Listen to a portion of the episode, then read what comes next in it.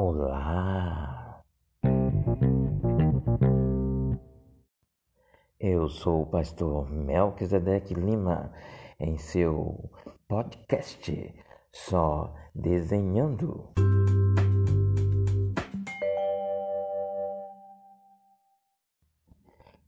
Esta é a sua primeira temporada. Estamos no seu quinto episódio. E o título de hoje é Onde seu domínio próprio te leva.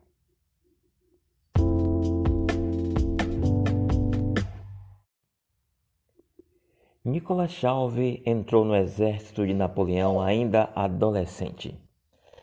Depois de diversas campanhas onde foi ferido 17 vezes em combate, Napoleão pessoalmente o condecorou por sua bravura e seu nome se tornou símbolo do verdadeiro soldado francês, é claro.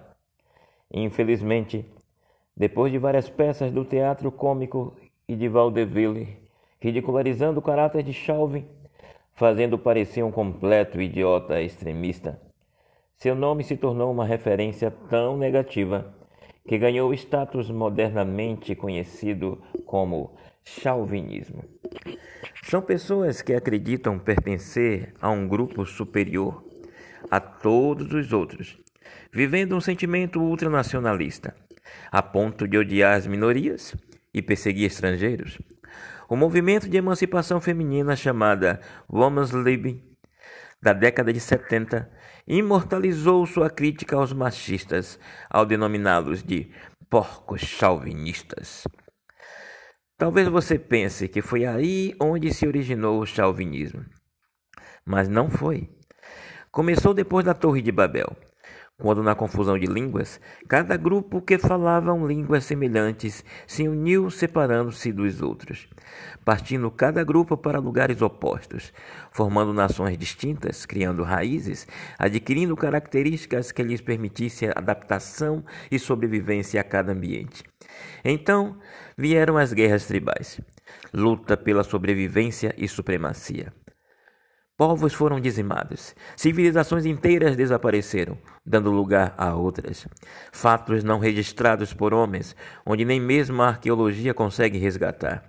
Histórias que se perderam, mas que a Bíblia esclarece para nós como foi o caso de vários personagens e acontecimentos na Bíblia, que mostram o chauvinismo crescendo junto com a escravidão, o racismo, o preconceito, não só pela cor da pele, mas também pela forma de falar. Estes relatos não sancionam o erro, é claro, mas apontam soluções que faremos bem em seguir. Por exemplo, na chegada de Sulamita ao Palácio Real em Jerusalém, as mulheres não a recepcionaram bem. Não somente por uma liteira, que era um tipo de transporte de nobres, ser preparada especialmente para seu casamento com o rei Salomão, mas principalmente porque seu tom de pele não parecia ser o mais agradável para os padrões da vida na corte. As mulheres mantinham-se protegidas do sol para manter sua pele mais clara. Isso as diferenciava dos súditos e da peble em geral. Será que eu estou falando da Europa? Ou estou falando da corte de Salomão? Sulamita, porém, tirou isso de letra, ganhando a simpatia de todos por ter enfrentado o problema de cabeça erguida. Sim, senhoras e senhores, garotos e garotas. Salomão em Cantares, naquele tempo, já se posicionava contra o menosprezo, a palmitagem e chauvinismo, preconceito e o racismo. Veja por você mesmo como Sulamita se saiu. Estou escura, mas sou bela, ó mulheres de Jerusalém escura como as tendas de Quedar, bela como as cortinas de Salomão.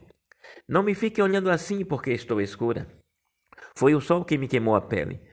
Os filhos de minha mãe zangaram-se comigo e fizeram-me tomar conta das vinhas. Da minha própria vinha, porém, eu não pude cuidar. Cantares capítulo 1, versículos 5 e 6. Perceberam a abordagem de Sulamita?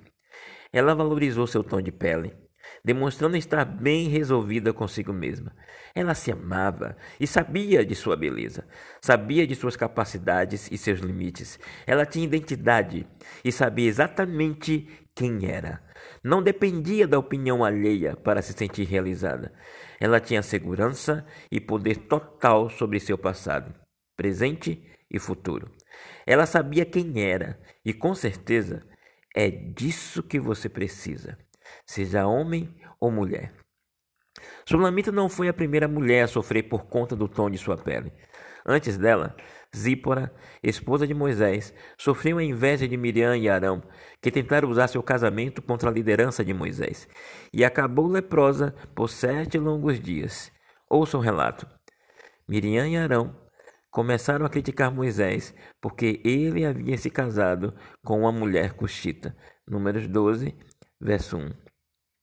Daí Deus chamou Arão e Miriam, é claro, à porta da tenda do encontro, e depois que começou a falar e terminou de falar, ao Deus se levantar, Miriam se encontrava completamente leprosa e ficou assim por uma semana. Isso porque Arão e Moisés oraram para Deus resolver a questão. O problema não era só o tom de pele para Miriam, mas também o fato de Zípora ser uma estrangeira. E Moisés sabia que era costume entre os filhos de Jacó casar-se entre seu próprio povo. Eles não levaram em consideração o fato de Moisés estar vivendo, quando se casou, longe do seu povo, sem perspectiva de reencontrá-los ou mesmo libertá-los. Mas sabe-se que qualquer pessoa, quando deseja tomar o poder de outrem, se imune de qualquer justificativa plausível, mesmo antiética e imoral, como era o caso, para obter seus intentos. Sulamita tirou o problema de letra porque o enfrentou de frente e imediatamente surpreendendo a todos com sua sabedoria. Isso lhe fez conquistar o coração daquelas que antes a rejeitavam. Voltando um pouco mais no tempo, após uma guerra em Israel, uma das tribos não quis ajudar na batalha, e se não bastasse menosprezar os que foram e venceram, tiveram a audácia de atacá-los. E por isso se criou grande inimizade contra ela. Daí foi posto guarnições em uma passagem para impedir que os efraimitas passassem para o outro lado, identificando-os pela pronúncia diferente que faziam com algumas palavras. Então, os homens de Efraim mobilizaram um exército que atravessaram o Jordão para Zafon. Enviaram a seguinte mensagem a Jefité: Vamos queimar sua casa com você dentro. Vocês de Gileade não passam de fugitivos de Efraim e Manassés. Então, Jefité reuniu todos os guerreiros de Gileade, atacou os homens de Efraim e os derrotou. Os homens de Gileade tomaram os pontos mais rasos de travessia do Jordão, e sempre que um fugitivo de Efraim tentava voltar para outra margem, eles o confrontavam. Você pertence à tribo de Efraim? perguntavam. Se o homem negasse, eles o mandavam dizer Shibolete. Se ele era de Efraim, dizia Cibolete, pois o povo de Efraim não consegue pronunciar essa palavra corretamente. Então eles a capturavam e o matavam no lugar de travessia do Jordão. Ao todo, foram mortos 42 mil homens de Efraim naquela ocasião. Juízes capítulo 12, versículo 1 a 6. Imaginar que se José estivesse vivo, teria desaprovado essa atitude dos efraimitas, tanto quanto dos gileaditas, com certeza. Isso não era coisa que eles deveriam fazer. Lá atrás, Jacó, filho de Isaac, neto de Abraão, havia posto Efraim à frente de Manassés, os dois filhos de José. Gênesis 48, 18 a 20. Manassés foi pai de Maqui e avô de Gileade. Portanto, Gileade era sobrinho de Efraim. Os mesmos que agora estavam se matando e usando de chauvinismo entre os familiares. Percebe como esta questão é bem mais antiga do que imaginamos? E tem mais. Cristo também sofreu preconceito na boca do povo por ter passado sua infância em Nazaré. Perguntou-lhe Natanael: De Nazaré pode sair alguma coisa boa? Respondeu-lhe Filipe: Vem e vê. João 1, verso 46. Percebe como era tratada as pessoas que vinham de Nazaré? Puro preconceito chauvinista. Ninguém deveria ser condenado pela má fama de onde vive. E, no entanto, os policiais em várias favelas e guetos destratam a pessoa por ser pobre e ou por ser preta. Até O juiz é treinado para julgar o réu preto como culpado, com base em suas feições faciais e na cor de sua pele. Se duvidar do que digo, dê um pulo no presídio mais próximo de você, ou passe na cadeia da delegacia mais próxima de você, e você constatará o que estou dizendo. Isso não quer dizer que não existam pessoas que sejam realmente culpadas entre pretos, mas também há culpados entre brancos, e esses culpados muitas vezes são anistiados por causa do tom de sua pele. Nazaré não era uma boa referência. Mas quando Jesus retorna a Nazaré, a cidade o rejeita exatamente por ter nascido entre eles e sua família ser conhecida de todos. É. Jesus também passou por isso. E perguntavam: Não é este o filho de José? Lucas 4, verso 22. Na verdade vos digo que muitas viúvas havia em Israel no tempo de Elias quando o céu se fechou por três anos e seis meses, reinando grande fome em toda a terra. E a nenhuma delas foi Elias enviado, senão a uma viúva de Sarepta de Sidom. Havia também muitos leprosos em Israel nos dias do profeta Eliseu, e nenhum deles foi purificado, senão Naamã o Ciro. Todos na sinagoga, ouvindo estas coisas, se encheram de ira. E levantando-se expulsaram-no da cidade, e o levaram até ao cimo do monte sobre o qual estavam edificadas, para de lá o precipitarem abaixo. Lucas 4, 25 a 29. Você percebeu nesta cena o quanto aqueles judeus em Nazaré foram chauvinistas? Desenhando esse episódio, posso afirmar que aqueles judeus se irritaram com Jesus, porque além das evidências mostrarem que eles estavam certos sobre Cristo ser um deles, havia preferência que Jesus deu a duas pessoas que eram estrangeiras. E apesar disso, Elias e Eliseu não deu preferência a ninguém de Israel e Judá, mas ajudou uma mulher de Sidom, cidade onde nasceu Jezabel, a mulher que o perseguia. Deus não tem nacionalidade desde o ano 34 AD. Ele estima e ama a todos. Por isso Ageu chama de o desejado de todas as nações. Jesus era um deles. Como poderiam conceber a vaga ideia de que ele fosse Deus de fato? O problema foi o modo como eles o trataram. A pergunta era: como Jesus, filho de um homem pobre como José e Maria, poderia ser o filho de Deus? A verdade é que havia uma total rejeição a Cristo, porque os sacerdotes sabiam dos milagres que Jesus manifestou nas cidades vizinhas. Ainda assim, eles decidiram rejeitá-lo porque se sentiram ameaçados por ele. Não poderiam admitir que o garoto que passou toda a infância contestando à luz da Bíblia suas arbitrariedades retornasse agora como seu rei, descendente direto de Davi, a pedra que foi rejeitada, o renovo de Judá, pai da eternidade, príncipe da paz, Emanuel, Deus conosco, ou mesmo aquele que era o desejado de todas as nações, o alfa e o ômega, o princípio e o fim aquele que é o Amém, cujo nome é Já, o verdadeiro descendente da mulher. Por que eles iam admitir isso? Eles rejeitaram o dono de todo o universo por causa da posição social que Cristo apresentava. Que lástima! A Bíblia não registra somente chauvinismo, preconceito e racismo, como também estupro, violência contra a mulher, como foi o caso do ataque de Amon contra sua meia-irmã Tamar, dentro do palácio real, e nos seus aposentos, onde deveria ela estar ainda mais protegida. Aquele desgraçado a violentou e pagou com a vida. Abigail, esposa do tolo Nabal, sendo uma mulher virtuosa, lidava com um homem cruel. Viu e muito burro, que provavelmente tinha o costume de destratá-la como pessoa. Ela, porém, parecia ter algum poder sobre sua tolice, tendo o respeito dos servos da casa, a quem eles apreciavam recorrer em detrimento ao marido abusivo e empregador incoerente. Eu tenho uma amiga que vive com um homem assim. Ele trata mal seus filhos, a distrata verbalmente e ainda trata agressivamente seus funcionários na loja que possui. Amiga, ouça minhas palavras. Nabal morreu. E Davi apareceu na vida de Abigail. Ela não estava desamparada, era rica, mas abandonou tudo para viver com aquele que seria o rei Davi. Eu não sei o que vai acontecer no seu futuro. Não posso desejar a morte de quem te trata tão mal.